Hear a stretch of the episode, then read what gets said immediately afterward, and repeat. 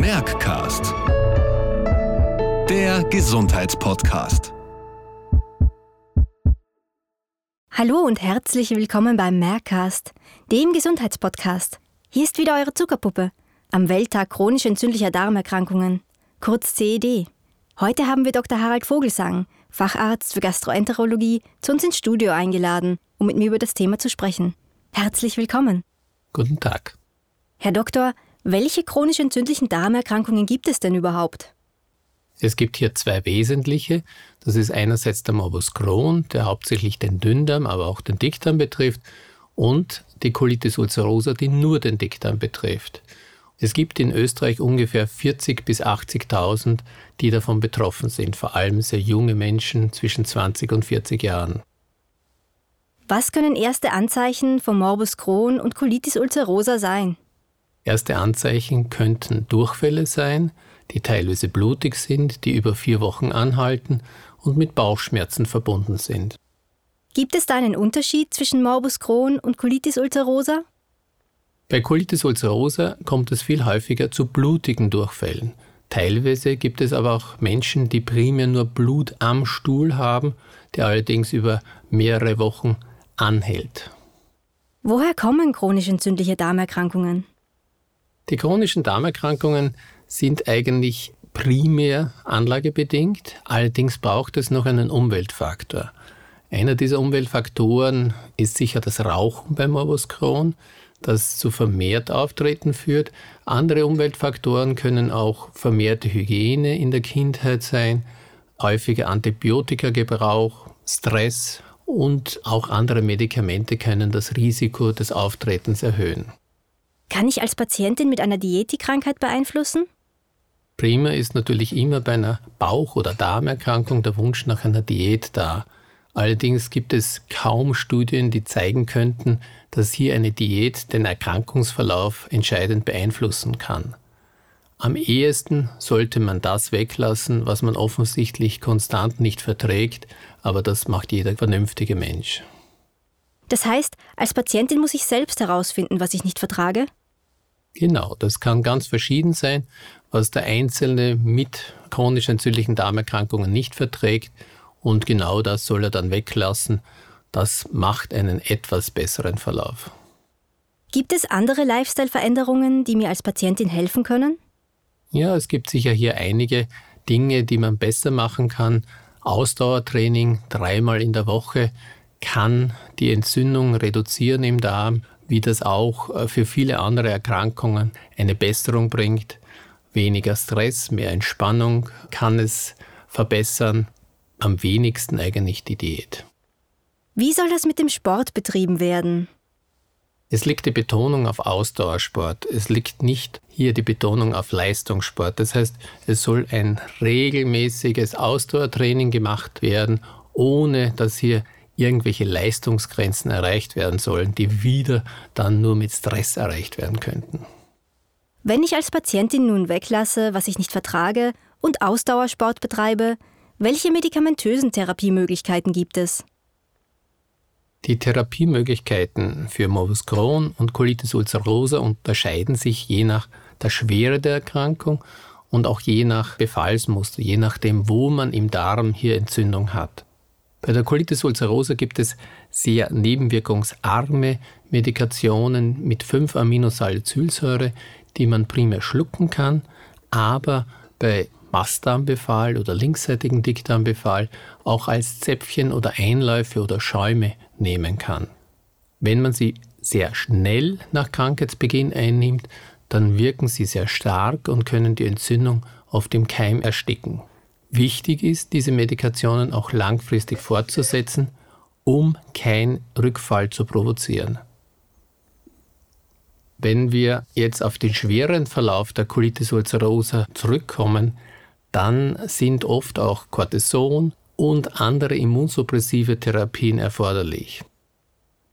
Die modernsten dieser Therapien sind Biologikertherapien, insbesondere Anti-TNF-Antikörpertherapien, aber auch neuere Antikörper, die das Auswandern von Entzündungszellen in den Darm verhindern.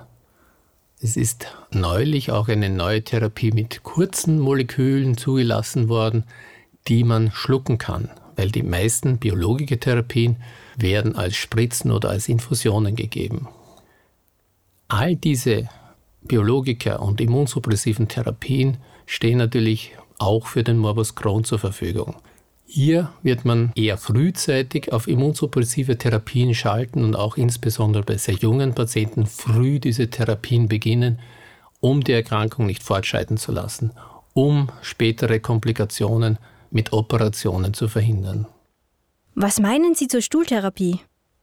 Diese Stuhltherapien werden oft auch als Stuhltransplantation genannt und stehen natürlich sehr im Fokus der Forschung. Die bisherigen Ergebnisse zeigen, dass insbesondere bei der Colitis ulcerosa eine gewisse Effektivität sein dürfte.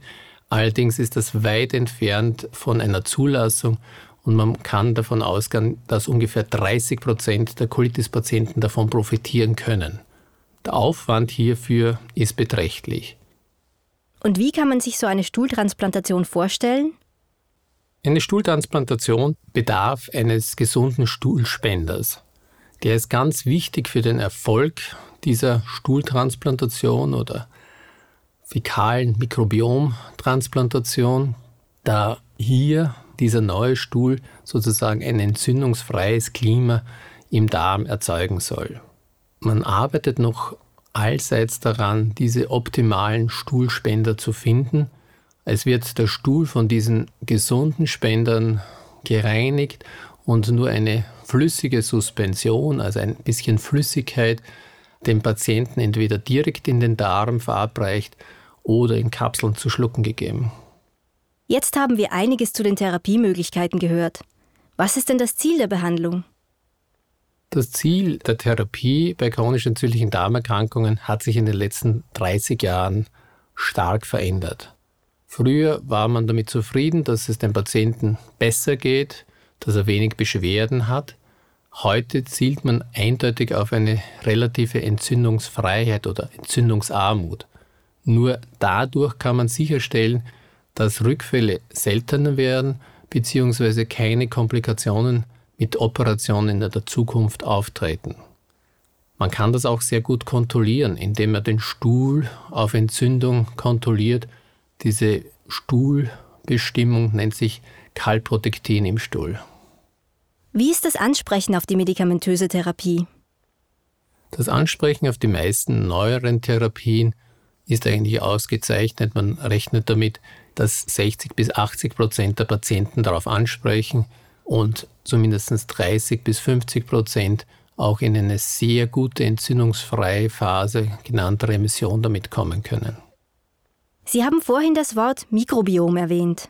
Was kann ich mir darunter vorstellen? Das Mikrobiom, hier geht es eigentlich um das Stuhlmikrobiom, das sind alle Bakterien, die beim Menschen als Mitbewohner in seinem Darm vorkommen, eigentlich zu dem jeweiligen Menschen gehören, so wie seine Augenfarbe individuell auch sehr verschieden ist und wichtig für seine Funktion im Darm ist. Das heißt, das Mikrobiom bestimmt, wie schnell Dinge durch den Darm gehen, wie gut sie ausgenutzt werden, wie Bestandteile der Nahrung nachverdaut werden, wie Blähungen entstehen, wie Bauchschmerzen entstehen und letztendlich ob Entzündung entsteht. Welchen Einfluss hat das Mikrobiom jetzt genau auf unsere Darmgesundheit? Das Mikrobiom hat einen sehr wesentlichen Einfluss auf die Darmfunktion. Das heißt, ob wir mehr oder weniger Stuhl haben, wie häufig wir Stuhl haben und das beschreibt eigentlich genau, was wir verstehen unter Darmgesundheit. Und wie kann ich das Mikrobiom beeinflussen? Im Prinzip beeinflusst alles das, was wir langfristig tun, wie wir langfristig leben, auch das Mikrobiom. Als erstes natürlich eine Diät. Alles, was wir zur Ernährung zuführen, wird vom Mikrobiom wahrgenommen und danach verändert es sich oder bleibt konstant. Aber auch Stress verändert das Mikrobiom. Durch Dauerstress kann es hier zu einer Verminderung der Diversität, also der Vielfalt des Mikrobioms kommen. Medikamente verändern das Mikrobiom, wie zum Beispiel Antibiotika. Auch Rauchen verändert das Mikrobiom. Also es gibt viele, viele Einflüsse, Fast nichts, was wir langfristig tun, bleibt vom Mikrobiom unbeobachtet. Wie kann ich mir vorstellen, dass die psychische Gesundheit die Darmentzündung beeinflusst? Wie gesagt, äh, Stress hat bei jedem Menschen, auch unabhängig von CED, einen Einfluss auf die Entzündung. Das heißt, erhöht die Entzündungsbereitschaft und natürlich hier, wo schon eine Anlage zur Darmentzündung gegeben ist, wird eine vermehrte Entzündungsreaktion erfolgen. Dadurch ist es auch zu meiden und gewisse Entspannungstherapien bis zur Bauchhypnose erscheinen hier als sehr sinnvoll, als Begleittherapie. Was ist das, Bauchhypnose?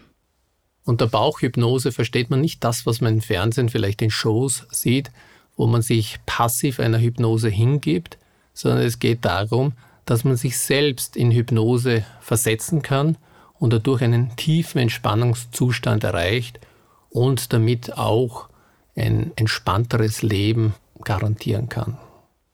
Was mache ich als Patientin mit einer chronisch entzündlichen Darmerkrankung auf Reisen? Was habe ich da zu beachten? Man sollte bei Auslandsreisen, insbesondere in Länder der dritten Welt, natürlich die üblichen Hygienevorschriften beachten, insbesondere dieses Schlagwort Cook it, peel it or leave it, um Darminfektionen zu vermeiden. Darminfektionen können vermehrt Entzündung im Darm des CD-Betroffenen hervorrufen und das möchte natürlich keiner während des Urlaubes provozieren. Und wenn dann der Sommer vorbei ist und die Zeit der Verkühlungen kommt, was habe ich als Patientin da zu beachten? Üblicherweise sind die meisten Verkühlungen, unter Anführungszeichen Verkühlungen oder Grippe, sind viral bedingt. Hier sind keine Antibiotika nötig und sollten auch deswegen vermieden werden, weil Antibiotika natürlich wieder zu einer enormen Umstrukturierung des Darmmikrobioms führen und dadurch vielleicht auch Entzündung anheizen könnten. Gibt es etwas, das Sie den Patienten und Angehörigen noch mitteilen möchten? Den Patienten möchte ich sagen, es ist ganz, ganz wichtig, am Ball zu bleiben. Es ist wichtig, früh auf die Erkrankung zu reagieren und genügend hier an Medikation einzunehmen. Damit kann man den Erkrankungsverlauf deutlich verbessern. Man kann im Endeffekt langfristig auch Medikamente einsparen.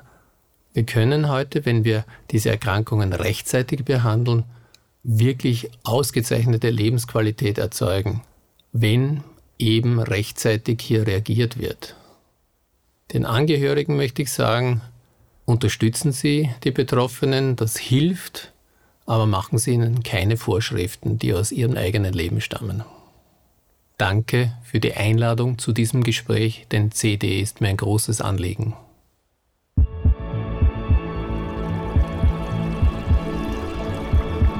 Merckcast. Der Gesundheitspodcast.